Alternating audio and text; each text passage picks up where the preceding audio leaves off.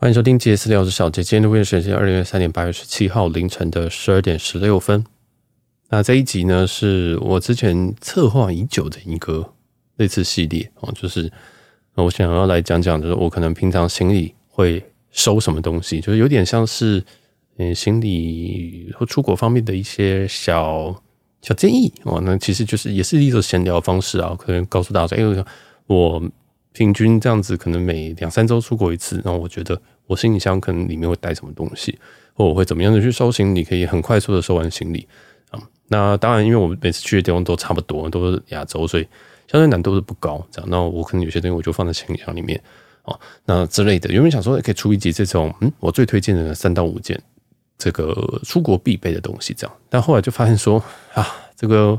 我们节目的内容真的是有点，有时候有点发散，然后最近我又看到很多很多行李箱广告，就是最近每一个 KOL，不管他是不是旅游 KOL，都在接行李箱广告，我就看到非常非常多的这种各种业配啊。那我们这一集呢，就要来讲一下行李箱啊。那这集是用闲聊的方式，那这集当然是没有业配啊。那如果你有想要业配的话，当然是可以。来私讯我一下啊！这我们其实最近的节目流量开始有起来了，然后也很显然的有触及到一些跟我绝对不是同温层的哦，就是我可能 IG 会发现说，哎有些人追踪我，结果我们完全没有共同好友。其实这件事是好事，所以很感谢所有人的支持跟的支持收听了哈。那因为我们现在也有把这个节目丢到 YouTube 上面，所以你 YouTube 可能可以搜寻到杰私聊哦，哦，甚至我们有些集数的。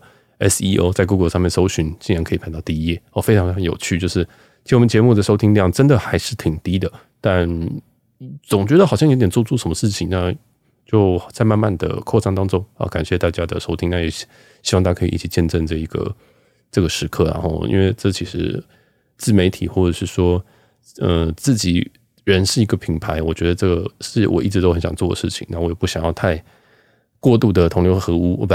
过度过度的就是太商业化，那我也我还是想保持我现有的东西这样，呃，我当然也会呃继续的产出一些我自己喜欢的内容这样。好，那我们来讲行李箱啊，行李箱最近真的太多太多品牌了，我看到可能 Samsung 那有广告，呃，我这样讲好了，除 Remova 以外我都有看到这个 K K O 有在接啊。那我自己就用我自我的角度来分享我对于行李箱的要求，或者是说我觉得我喜欢怎么样的行李箱。但我要先讲大坦白话，就是我的行李箱有四个还是五个 remova，就是呃，听到这边你就知道说，哇，这个人真是疯，他全部都买 Remova 这样。那甚至有人讲说，哦，你竟然有不是 Remova 的箱子啊？有哦，真的是有。那所以我就是来讲我的第一个，我从我的四个还是五个 Remova 哦，因为有一个在这个呃旧金山机场已经断送他的生命了，所以其实大概剩下四个。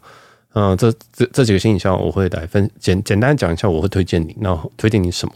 那再就是我除了 Remova 以外的行李箱，我有呃几个 Samsung Nine 那这个就是新秀丽吗？哦，应该是这个，反正就韩国那个品牌，这个其实也是我蛮推荐的一个品牌，因为它的价格我觉得很很很不错，而且它有出一些嗯、一些行李箱，我都觉得它算蛮耐用的。这样哦，那这个就是新秀丽，我大概有三四个吧。啊，那为什么我会有这么多行李箱？一个是好，我很喜欢买行李箱，yes。那第二件事情是。嗯，我们家的行全家的行李箱都在我这儿，哦，在我这儿，就我爸妈呢就觉得说啊，你那边空间好像还是蛮多的，就把行李箱说那就先放你那吧。所以我这边其实有时候变成我我爸妈的堆肥场这样。那有时候也是因为他们真的很少出国哦，所以有时候就行李箱变成要从我这边调过去。反正我就是嗯，我自己这边有一个房间，就在放一些有的没有的杂物，这样就是哎也是蛮好笑的。好，不管就是就是这个行李箱，那我当然还有一些杂牌的。好，那个杂牌的有些我已经送人了，我有个送新地老师。好，那这个那个是我从虾皮上面买了一个，就是我想看一下这个虾皮上面很明显很破的行李箱，是那种呃，我记得那个价格我永远都记得两千四百块，好像韩运吧。哦，那就是它长得很像 Rimowa 行李箱，但是它的材质完全不对啊。那我也可以就是讲一下那那那个两千四的行李箱的整个做工跟它。跟这种有牌子的行李箱差别最大差在哪里？哦，那还有一些是，嗯，一个是赠品，我是一个 George Jensen 的的行李箱。那 George Jensen 的赠品是之前办 City 那个花旗的 City Prestige 这张卡，他的手刷里就是送一组行李箱啊，是呃 George Jensen 的这个冰箱哦，冰箱，冰箱就是大俗称的胖胖箱啦。哦，俗称胖胖箱，我之后都会用冰箱来讲那，因为它就是一个正方形的，那、它其实是长方形柱体这样子哦，就是一个胖胖箱。呃，我好，那这个里面它还可以放一个登机箱哦，它的外面是冰箱是黑色的，里面这个登机箱是白色的。那这个也是有一些 KOL 有在拿哦，但是。这我是拿的是正品，因为我对 George Jensen 完全没什么感觉，我就是觉得它是一个精品品牌啊，在卖什么珠宝还是什么，但是行李箱就嗯哼，好算了这样。那这个这个这个牌子其实挺贵的，这个箱子它的价值应该也是在两三万左右。好，好，那但是但是因为这是刷卡礼啊，算 whatever，像以前刷卡礼比较好。好啦，那我们就来讲一下我所有的行李箱。我先讲一下我会怎么选行李箱。第一件事情是我我我的用途是什么？就是我的用途，第一个，好，我要出国，不对？废话嘛，就是呃，有人说，那我我买行李箱就是要出国，要不然来，哎，没有哦，像这个新地老师，他可能一年出国一次，但是他可能一年要回嘉义三四次哦，一直拿它来开刀。那如果你有这种需求，你会想说，嗯，我要带一个可爱的行李箱，你要想一下你的使用场景啊，比如说你今天使用场景，你就是，我只是不想背东西而已，我只是不想拿一个很像那个去健身房那种手提袋哦，那么大一个手提袋，你就说哦，我只想要拖，然后我也想要好看，但是。在台湾环境，你有可能不能带太大啊，对不对？你不能带一个什么三十寸行李箱太大，可能你也装不到那么多。那你就可以思考一下你的使用环境是什么。如果你是偶尔回回老家这种的话，我觉得你买一个登机箱就好了，或者买个登机箱就好，或者是你再买一个大一点的，然后再买一个大一点，可能就是到二十四到二十六寸这样子。但是不要买到胖胖的箱，不要买到那种二十九、三十寸，那个真的太大了。好，那我觉得大家要先对这个 size 有一些了解哈。这个就是，嗯。大概行李箱大概都从十九、二十寸一直到三十寸都有。呃，我这边就科科普一下，这个你知道你就就忍耐一下哈。我很快的讲完。啊，大家登机箱大概都是十九到二十寸，大概是二十寸为主哦。然后，哎、这个登机箱基本上这个大小里面大概只能放下，通常会建议你一两天的生活用品这样。那再来再上去一个 size，大概是二十五、二四、二五、二六寸。哦，记得这个二四、二五、二六寸这些的这个。这个几寸几寸啊，都是斜角哦，哦，都不不是说是你单边哦，讲讲讲讲白一点，就是几寸几寸，自己去上网 Google 一下，行李箱的寸是怎么怎么看的哈。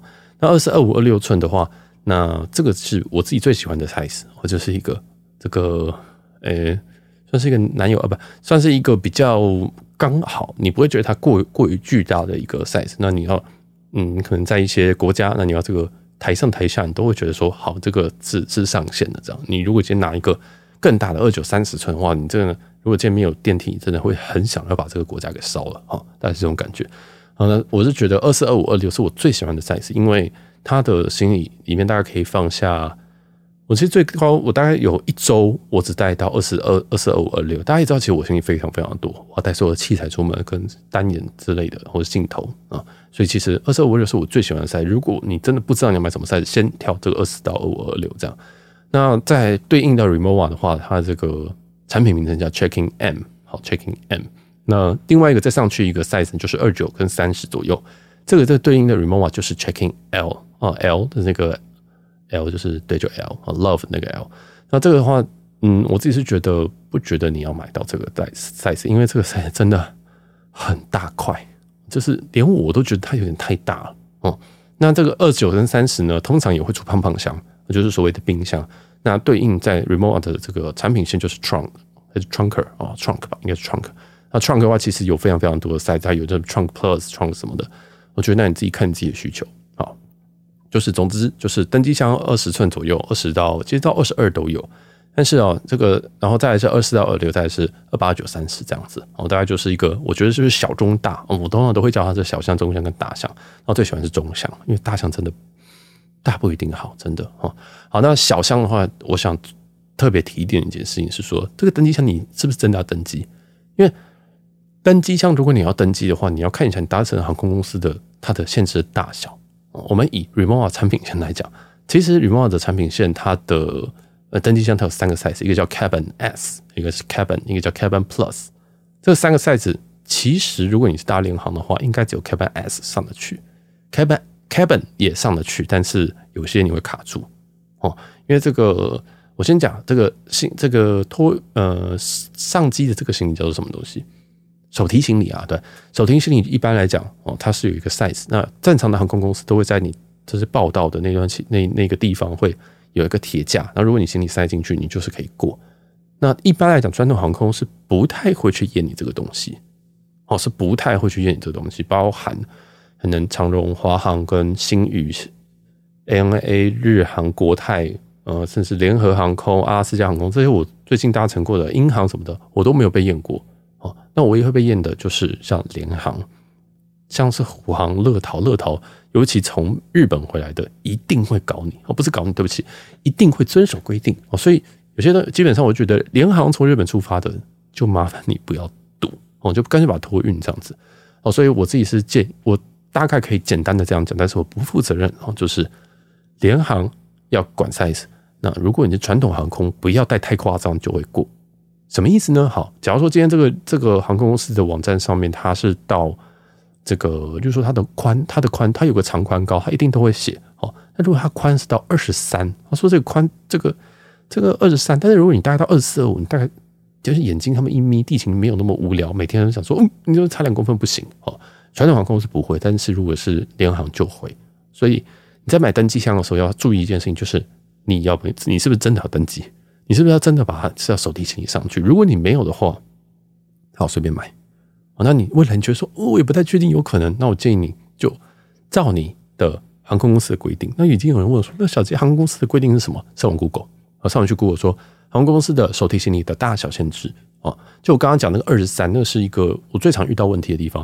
因为有些航空公司它只规定那个只能到二十，哦，只能到二十，那你就会发现说，我今天买行李箱的时候，我还要去注意说它到底多厚，对不对？二十其实很，其实真的很薄诶，就是那个衣服真也不能塞太多层这样子哦，所以大家要注意一下这个东西。然后还有一个就是手提行李有个重量限制，那么一样传统航空公司正常来讲是不会在那边量你的行李。因为我自己的行李真的随身行李很多，电脑或什么东西加一加都超过十公斤，但是我每次都不会被量。我不是因为是什么高卡关系，是因为我都搭传统航空，所以其实我自己觉得传统航空的呃有的优势其实都在这些小细节里面。你不会突然说，哎，手提行李就觉得你在这超重啊，你要去托运这样，然后托运你里面还有什么电池什么哦，又很麻烦要拿出来什么的。所以其实我觉得有时候如果你有一点能力，就搭传统航空吧。啊，联航的话，当然它便宜，它就必须要从别的地方转过来，那这个也是无可厚非哦。好，那总之，假如说你今天这个搭，你常搭虎航，我常常搭虎航，但是我这个飞，我这个希望我的登机箱不要太呃都可以上机的话，那请你就要看一下虎航的规定哦，以你常搭乘的为主。那你想说，呃，我也不太确定未来打什么，那你就直接上网 Google 一下，就是什么行李箱，什么呃手提行李限制，那其实有一些网站会直接表列出来，告诉你说几公斤还有长宽高，他们限制多少哦。那对，大概就这样。好，所以登机箱要不要登机是个大问题。那我自己是非常非常少使用登机箱的，但我最近有在考虑说，我要不要成为一个很像那个商务人士啊，带一个这个登机箱。但我还是比较喜欢背的哦，因为登机箱有个另外一个问题，就是因为我一定都有电脑。那电脑如果放在登机箱里面，常常你在 X 光检查的时候都要拿出来，那变成说你可能会需要一个前开式的登机箱，对不对？这个就是哇，很麻烦哦。我说到底要我要买一个前开式的。呃，前开式有可能又很丑，对不对？有时候有些做的前开式真的是不太好看，所以就想说，那如果我都那如果不放在前开式里面，然后或者说我现在没有前开式登机箱的话，那我就还是要把行李箱打开。那如果不要打开行李箱的话，我就可能要背一个背包，背包里面再背一个电脑。但背电脑的背包不会太小，那就变成哇，真的我身上就一大堆有的没有的东西这样。所以嗯，大家自己要稍微稍微稍微的去评估这件事情哈。那我自己目前都很少很少用登机箱。哦，真的非常少，就是一个后背包加上一个袋子这样。好，那这个，但是很其实蛮多人喜欢用登机箱的啦，哦，因为其实蛮酷的啊。好，那再来的话就是二十四到二十六这一个区间是我觉得最建议买的。那我自己平常带的东西真的是偏多，我带太多器材，跟我甚至会带自己的沐浴用品。但是永远都要记得，这个沐浴用品我都是带旅行组哦，甚至带旅行组，或者说我去无印良品买这种空罐，然后直接把我自己常用的这个沐浴品就。挤进去之类，就是我自己会准备一套大概三天份的沐浴用品。当然，如果去更久，例如说我去美国上次去了两个礼拜，那我可能就会直接，要么就当场买哦，那要么就是说我可能会只我可能会带大瓶一点这样。所以大家我觉得也是评估，但我自己是觉得其实也不用带太多哦，就是也不用带一整罐过去这样。好，那再来的话，接下来就是二四到二六哈，我觉得大概是我是觉得三天到五天都没有问题。那如果你是这个地方是可以洗衣服的，或者是说你不是要去什么寒带国家啊？为什么？因为其实这个最占行李空间的，通常都是那种厚外套。反正，例如说你今天有什么羽绒衣啊，今天有什么很厚的裤子啊，等等的啊，或者是很这什么棉袄吗？我不知道，就是很占空间的东西。如果你是这样的话，那你可能会需要更大的行李箱。但因为我去的地方你也知道，而且现在这个暖化很严重啊，到处都热得要命，所以其实我二四到二六我去这个六天，可能温度在十五度以上，我都不会有问题。但是我是很不怕冷的人。如果你今天是很怕冷的人，你行李箱可能要再买大一点点，这样。好，那这个就是也是推荐到这边，然后再来是二十八到三十。为什么这个？其实我不知道为什么台湾人很喜欢买大行李箱，因为可能觉得说我都花一样钱，那我为什么不买最大的这样的感觉？但其实大的有很多很多问题，所以现在我这边再稍微提醒一下。第一件事情，我最常遇到的，尤其是冰箱，我觉得胖胖箱。然后我去日本的时候，很常会使用置物柜，因为我是一个愿意花三百块，愿意花五百块，就是日币去把东西放在那边，然后我宁愿。我那些无就是无事一身轻，你知道吗？我想要把行李箱放在那边，然后我就去逛街这样子。哦，因为我我也不是说每次都可以直接进饭店或什么，想说我要把东西锁在这边啊。甚至我有时候想说，如果我我明天再来拿会不会怎么样啊？就是有时候我想说，就把锁在那边没关系。那这样的情况下，你胖胖箱常常会进不去，而且这个大家知道这个日本的置物柜其实有这种小、中、大跟特大啊。特大其实在某些站才有，其实在东京哦，有很多站都是没有这种特大，甚至特大都非常非常的抢手。那如果你是这种胖胖箱哦，就是说我们讲这个 Rimowa 的 Trunk Plus 好了，Trunk Plus，我现在手上有这一颗。那这一颗的话，它其实在没不是没有特大你就塞不进去哦。你就是小中大最常见的小跟中，你是绝对塞不进去哦。中大概中好像连登机箱都塞不进去哦。我因为这个我也不太确定。但大的话，大的话在二四到二六都是可以的哦。那如果你真的想说啊，这我很紧张哎，那请你大家可以去 Google 一下这个。呃，这个日本的置物柜啊，或者是杰西大叔，其实也有去统整的日本，因为他也是个日本通啊，他有统整一些日本的一些置物柜这样子。他跟我一样，就是很喜欢研究这有的没有的哦。那他就是一甚至有附图，甚至有附图。好，那就是大家如果对于这个行李箱，呃，这个行李箱能不能塞进这些日本置物柜，有这个跟我一样的这个这种痴迷，或者是有这种懒惰的话，可以去研究一下这些东西。好，那再来就是太大真的是不好拿，因为一个东西太大的时候，你里面会装很多东西。那里面装很多东西的时候，真的里面的东西会超重。我我曾经有一个就是就刚刚讲那个胖胖箱冰箱，它整个它整个箱子加起来大概是快要三十，快快快要三十公斤这样子。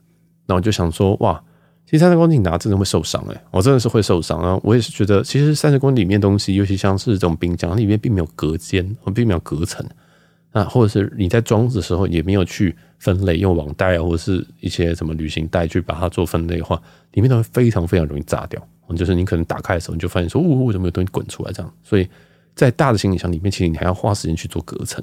那刚刚有些行李箱是有内附隔层的，那有些行李箱是大部分行李箱都没有，所以这个大家自己要去考虑一下这个内容物。尤其越大，你越需要去分层。但是我自己都习惯就是所谓的模组化。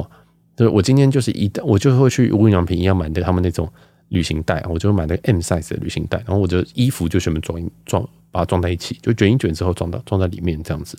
那我的沐浴用品就卷卷一卷装一起。那有些可能用夹链袋，因为我知道有些东西可能在压力变化的时候可能会有一些嗯，可能可能会喷出来，然后有有可能会喷出来的，我就用夹链袋全部把它包起来啊，所以我就会带可能十个夹链袋出门这样。然后跟呃，可能有五个这种旅行袋，然后里面都是分门别类，这样这样好处是什么？这样我如果要抓东西的时候，我要很快说，哎，我要抓抓抓我的衣服的时候，我就知道它就在那一袋。哦，你们在那个机场常常看到有人把行李箱打开在找东西，或者是在分门别类，或者是说啊，我这个超超重，我要拿一点东西出来，我完全不用做这个事情，因为我就是我知道那一袋是什么东西，我知道那袋里面大概最重的是什么东西，我就拿出来。甚至我有时候我知道说，哦，重量如果超过的话，我就把这袋拿走。哦，就是我可能会用一个袋子，就是我知道它是什么东西的这样，所以我觉得旅行袋是非常好用的东西。当然，它一个可能要两三百块，你就是去花个一千块好好的买，然后分装瓶。其实无印良品真的有很多这种很适合旅行的东西的。好，那这个就是大的行李箱，我会建议第一个你要分门别类，第二个它真的很容易超重啊，真的非常非常容易超重，它随便装一装就超过二十三公斤了。所以你今天买了一个三十寸的行李箱，但是你你你这个东西你常常会超超重三十，超到二十三以上。如果你都搭什么经济舱，对不对？你搭传统舱经济舱就是二十三呐。那你会发现说，这个行李箱即使它真的可以装到可能三十公斤，但你也装不满。所以我觉得这是一个小盲点啊。但我不确定大家会不会遇到，因为我常常遇到。我常常遇到。那另外一则是，其实我带 trunk，我带这么大的冰箱的时候，通常我可能是商务舱，所以对我来讲，我可以装到三十二，然后这倒是还好，对吧？那好，拿来讲讲胖胖箱的优点好了。刚刚都讲缺点，胖胖箱优点就是它深度很够。那如果你今天是要带一些什么奇怪的东西，例如说，啊，你可能要带一个水波，没有水波炉不行，可能要带个大铜电锅好了，讲夸张一点的，它就可以啊。因为如果你今天是一般的行李箱的话，它对，它是那种五比五的对开，嗯，他说一比一对开，大家知道那个行李箱对开一比一那个什么感觉吧？就是一般的行李箱。那冰箱的话，它就很深，也就是说你打开的时候，基本上它有可能是八比二这样的，你可以用，就是你打开的时候，那个东西不会不会乱七八糟这样子哦。所以这个是冰箱的一些好处，尤其你的代购一些比较比较大的东西，就是说你可能今天你要代购一个箱，一个假如说 LV 的包包或者一个鞋子，它有附附附这个盒子，那盒子你又不能拆掉，你又不能丢掉，那你就直接把它装在你的这个这种冰箱里面哦。因为一般的这种呃，即使是到二十九、三十寸的那种对开的哦，就是一比一的这种打开的，可能是装不太下，你可能就要牺牲，你可能就是变成说哇。你也不能把它把它就是关起来这样子哦，就会比较麻烦。所以就是它的深度是一个非常非常巨大的差别，这是重点。但你问我说，好，我今天你要选，你今天如果没有行李箱，你要选第一个行李箱，我绝对不会推荐冰箱哦，这是第一件事情。然后第二件事情是，如果你今天有了别的行李箱，例如说你今天有一个二四到二六这种中型的行李箱，你说哦，我想要再开始看这个大的冰箱，我觉得可以哦，这是没有问题的。哦，但是如果第一个我是非常非常不建议，我觉得第一个你就先买中哦，先不要试那么大。我觉得一般人不会习惯用到那么大，但台湾人哦，婆婆妈妈或者是，其实我看大部分的这个卖的比较好行李箱，很多都是很大的。我就是我又买回去直接买到二十九啊这样之类的，但真的不好拿哦，真的不好，因为真的会很重，真的会很重，是吧？好，那这个就是我的一些小建议啦。那再来我们来讲讲材质的部分。那材质其实有分非常非常多种哦，就是呃，但是我只会分成两种，一种叫塑胶，一种叫铝合金啊，铝镁合金，正确来说这样。那所谓塑胶，其实它不是塑胶，它是什么聚酯杀小的啊。但是其实所有的塑胶，它也不是，它其实有很多种，有那种很破的塑胶哦。如果你之前去买个很便宜很便宜的那种塑胶，就真的是塑胶。所以，哎，我这边讲的塑胶哈，比较接近 Remova 的那种。Rimowa 就是，其实大家都知道，它最漂亮就是那种金属色泽的这样。另外一种就是它不是金属色泽的，啊，就是拉链款那种。我是觉得，其实如果你可以买到 Rimowa 那个那种的那种的材质，我是觉得没有问题，其实很耐，其实很耐。但如果你今天是买一个路边不知道什么品牌，然后可能是也没有贴牌，就是什么工厂直送啊什么的，或者是什么，就我之前买两千四那个，我那真的是一敲就破掉，我那很像是，那很像是。一个蛋壳不是蛋壳，是那个 egg 的蛋壳哦，那个厚一点变鸵鸟蛋吧。但是如果你今天是有有什么撞击的话，会直接真的会，它比较没有韧性，它其实是没有韧性，它就会直接可能直接碎掉。你会觉得说，诶，这个很像是你在租那个老房子有没有？然后结果，诶，这个墙壁我以为竟然我以为是实心的，结果是空心的，就发现说，哇，这个房东很混哦，竟然这边没有做隔间啊，就是只是把用用一个简单的板子把它弄过去，这种感觉，你会觉得，诶，怎么会这样破一个洞？所以我自己就觉得，如果你要买行李箱的话，我建议你还是至少花个，我自己是觉得花个五千一万去买，不管是大小哦，不管大小都花个五千一万去买。那我会觉觉得，如果你，我不会建议你买 Rimowa，老实说，因为你你你会买 Rimowa 人，你你根本不会听我这一集，或者说你可能也不会听我们节目，就觉得说啊，我就直接买啊，像我就是直接买，我完全没有在想什么事情。但如果你今天想说，啊，我也真的是想知道要买什么品牌。我觉得觉得大牌都没有问题，我自己我自己觉得 remo 是太贵了，真的是太太太太太贵了。嗯，如果你可以捡到便宜的 remo，我是觉得没有问题哦。毕竟这个有信仰加成，加上这个 remo 光环，有时候我们还是得说奢侈品有奢侈品的那种带给人的有一些正向正向的感觉了哈。当然，这个这个这些部分我先不评论。那再来的话，像我我我有的 Samsonite，我是觉得非常不错，我真的觉得非常不错，因为。收纳其实蛮耐的，而且它普遍都比较轻，然后普遍都比较轻。那我大部分的收纳都是最一般的款式，但是那最一般的款式其实大概都还是要九千一万吧。然后毕竟收纳的均价大概就在一万左右。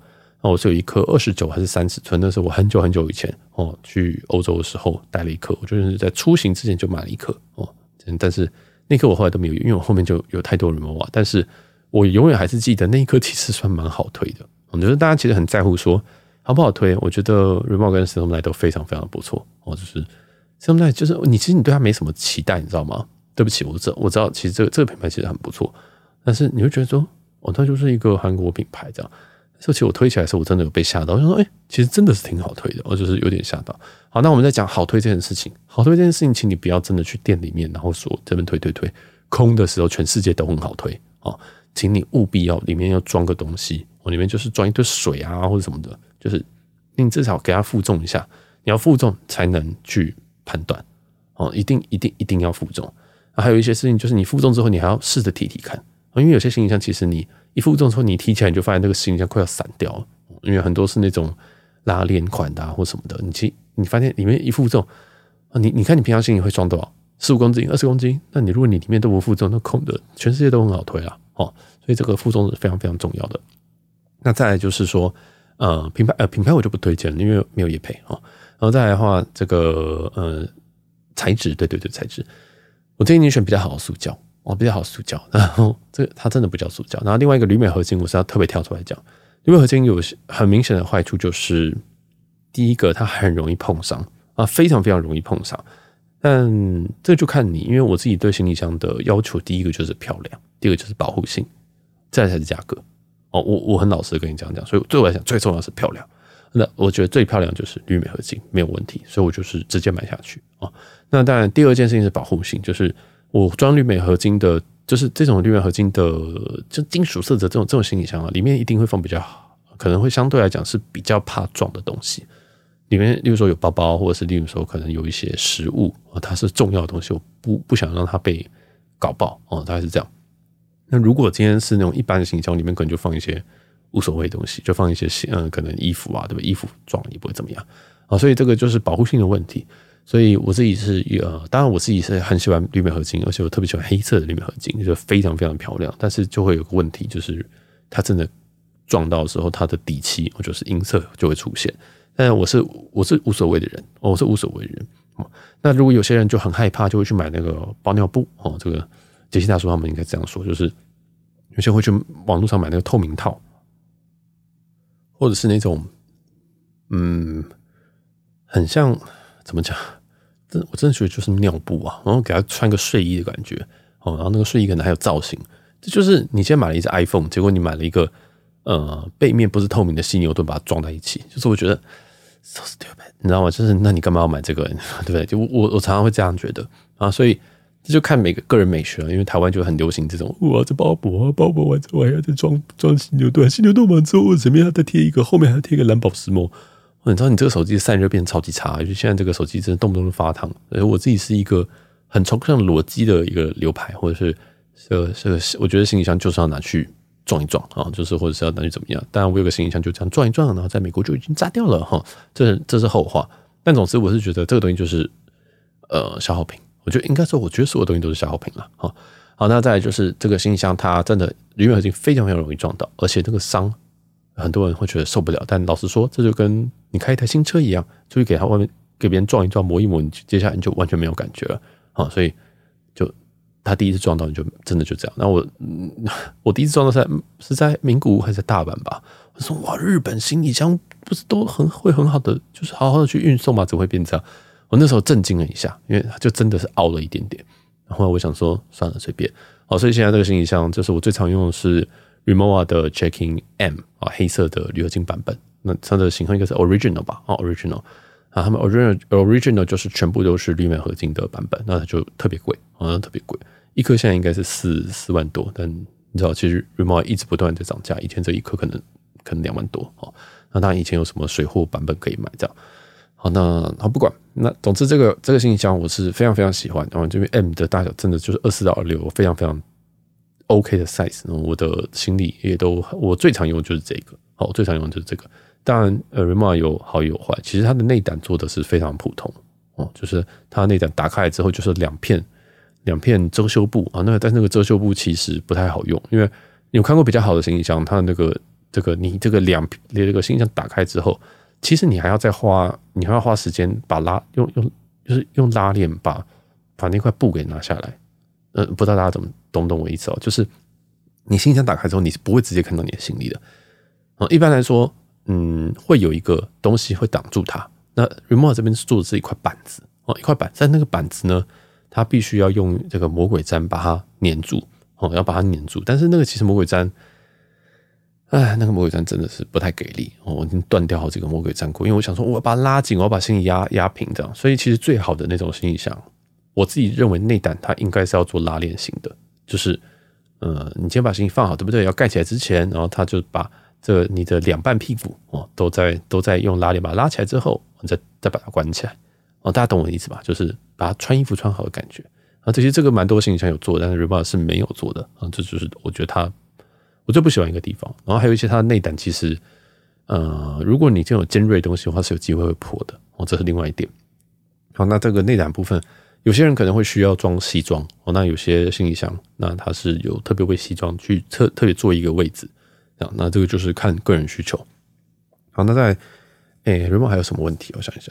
哦，当然大家最在乎的是重量，但是我老实说，重量其实哈，你今天不买 Original 版本，你今天不买这个全部铝镁合金，其实铝镁合金没有到那么重诶，你知道吗？其实铝镁合金大概是四点多公斤，但是如果你今天不买同样大小哦，但是你买那种我所谓的塑胶版本的话，大概也是三点多公斤，它的差距不是说。它差距不是说到那种哦，两公斤就 versus 四公斤，不是这种。它其实其实没有差，没有到差到那么那么多。所以我是觉得托运行李啊，哦，就是你如果要托运的话，我是觉得没有问题。那如果你今天是登机行李，你今天是登机的话，登机你就可以考虑了。但是我又觉得说，其实你先买 remova 了，你你还会去去搭联航吗？我好像确实没有看过太多搭联航带 remova 上机的人啊。懂那个意思吗？就是，嗯，对，因为会量行李的大概都是联行。那你今天带个 remova 去拖，就去手提一个行李，嗯，有一点违和感啊。然后这那但这个也是也不也是也也是未必哦，可能也不是这样讲啊。但总之我的想法大概就是这样，就是说，我觉得其实这个是这个材质啊，是你喜欢就好。因为我很清楚这样，我叫漂亮哦，叫好看。嗯，明显这个金属的色泽跟。塑胶的色泽是有差距的哦，当然这是我自己自己的感受。好，那所以我并不太后悔买这个金属，但是金属还有另外一个缺点就是贵啊，超级贵，超级超级超级超级贵。所以我现在都这些行李箱大概都是在疫情疫情中、疫情前买的哦，就是也用到现在，觉得。天哪，好好想那个，好险那个时候有买哦，很像是很多什么名牌包都是在疫情期间就被涨半天，对不对？什么半年涨一次什么的，就是就是哇，天哪，这个也变成一种奢侈品了哦。但啊，就是这样，但是它还是一个消耗品，它是一个会涨价的消耗品啊。那所以所以说，我再讲回来，就是其实我个人觉得行李箱是不要买到这么贵的，因为为什么呢？因为我在 UA 我在美国就掉就炸掉一个行李箱啊，那个行李箱也也是两三万块啊，对不对？你先说它的保护性好吗？好啊，对不对？那一颗行李箱这样炸掉之后，里面的酒竟然没有炸掉啊！里面有三瓶酒啊，里面有三瓶酒，它是完好如初哦，它完全没有破掉或什么东西。你就看那个行李箱变形的程度，就知道说，哇哦，这个不知道受什么外力，这样就是你我我那时候其实当下是觉得说，哇，这个 Rimowa 保护性真是超级好诶哦，而且那个还不是铝镁合金哦，那个是他们的 Hybrid 版本哦，Hybrid 版本。那 Rimowa Hybrid 版本的意思其实就是它外面还是用塑胶哦，是亮面的塑胶，但是它的角落是用铝镁合金去去做盔甲这样子哦，就是把它的每个角都保护住，但是那只有那个角是金属，剩下都是这个。那我自己就觉得 Hybrid 是一个蛮不错的版本，因为它的重量确实也是比较轻，但老样子可能不会轻到太多，可能一公斤吧，但是就看你觉得一公斤多不多这样哦。所以在官网都可以看到它的所有的重量跟它的。这个 spec 就是它的这个长宽高哦，大家自己去研究一下。好，那为什么都讲这个 Rimowa？因为因为 Rimowa 还毕竟它才是一个最可能是最贵品牌之一吧哦，就是行李箱的部分。那它在这个行李箱的产线上面也有很明显的区分，或者说它也有因依据各种不同的需求去做切分，所以我觉得它反而是一个一个度量衡哦，就是你今天这个这个。他会这样设计，表示可能这个产品确实是有这样存在的必要，大概是这种感觉啊。那当然，另外一件事情就是我最多的形象就是 Rimowa，那它真的太贵了，真的太太太太太贵了，是不太需要特别去买这个东西。因为我用过一些杂牌的行李箱，或者是不是说杂牌，对不起，这个一些比较不是也是有名，你觉得听过牌子，但我用起来都觉得其实它就是一个行李箱哦，这就是一个形象。如果你没有太多的这种品牌的情节，好像我，或者是你没有这种面子的问题，或者是你你可能也觉得说，嗯，其实绿宝石没有很好看哦，这样之类，那你你大可以去选择你比较喜欢的啊，因为像我以前我朋友有带了一颗绿色的形象，但那个绿色是草绿色哦，哦，那时候我都开玩笑说，哇，你带一个蛹出门哦。因为那个真的很像蛹，我就带一个，它也不是方形的。我说哇，你怎么带一个蛹出门？就觉得其实也蛮好玩的，就是你都可以带一些很奇怪。然后有时候有人带什么熊大的，有些之前还带了一个瓢虫的，那个行李箱竟然是瓢虫。但当然了，就是我觉得有时候那个造型是挺有趣，还有透明的，对不对？反正很很好笑。就是其实也不需要说一定要买到怎么样子的的行李箱，就是我觉得你有试推过，觉得好推。那如果你真的也不知道买什么行李箱，也可以参考啊。那你真也可以进店去去逛一逛。那很多团购的，我个人都觉得大部分都还 OK 啊。我觉得大部分都还 OK。那要测试，一定一定要负重测试，或者是你就先买一颗来试试看吧。哦，或者你也可以私讯问我，就是我有些品牌是我自己有试过的，或者是我朋友试过这样子。那杂牌的我都一律不推荐。对不起，我杂牌一律不推荐。因为杂牌就是那种他连他连是什么牌子都不告诉你的，这种最麻烦。这样，那保固呢，跟这种东西我都觉得还好，因为其实，嗯，其实最常出问题的就是轮子哦。那轮子出问题，其实今天即使即使是 Rimowa 也都是不到一千块就可以换轮子，所以这个东西也没有问题。那台湾虽然好像没有维修部门，但是有些店是专门在维修这种东西，所以倒是也不会有太大问题。所以啊，它是一个消耗品啊，不需要把它当成一个。这个名牌包再去进驻这样子，当然这个就是因为我已经进驻完了，我觉得才才这样跟你讲了，所以或许大家都有那个过程嘛，就是说我一定要买一个 Rimowa，就就好像很酷啊，但你买完你就大概就懂我意思，反正大家可能这是必经之路啊。好，那如果今天你对这个行李箱，因为我最近在测另外一个行李箱，那之后再跟大家，可能再跟大家分享吧。然后如果你想听类似的内容，可能是说我都到打包，或者是我会带什么东西。这种类似这种比较，我想要做这种比较生活，或是说旅行、旅行跟生活这种相关的类型吧。哦，因为有时候一直讲说我今天去哪边，这个经验是如何，有时候太虚无缥缈，我还是想让大家做一点这种自己可以去旅游这种梦，这样子我觉得是挺好的。好，那这个也可以再给我更多意见，可以告诉我你想听的内容喽，或者是呃帮我们就是分享出去，让我们节目更壮大。这样，那之后可能会就会有一些诶更多的业配或者更多的合作，这样子我觉得挺好的。嗯。好，那就喜欢到 Apple Podcast 帮我们做五颗星评论，或者是可以直接帮我们按下一下这个追踪的按钮。然后，如果想要跟我互动，可以到 IG，然后你的所有资讯都在下方的资讯栏里面。我是小钱，那我们就下集再见，拜拜。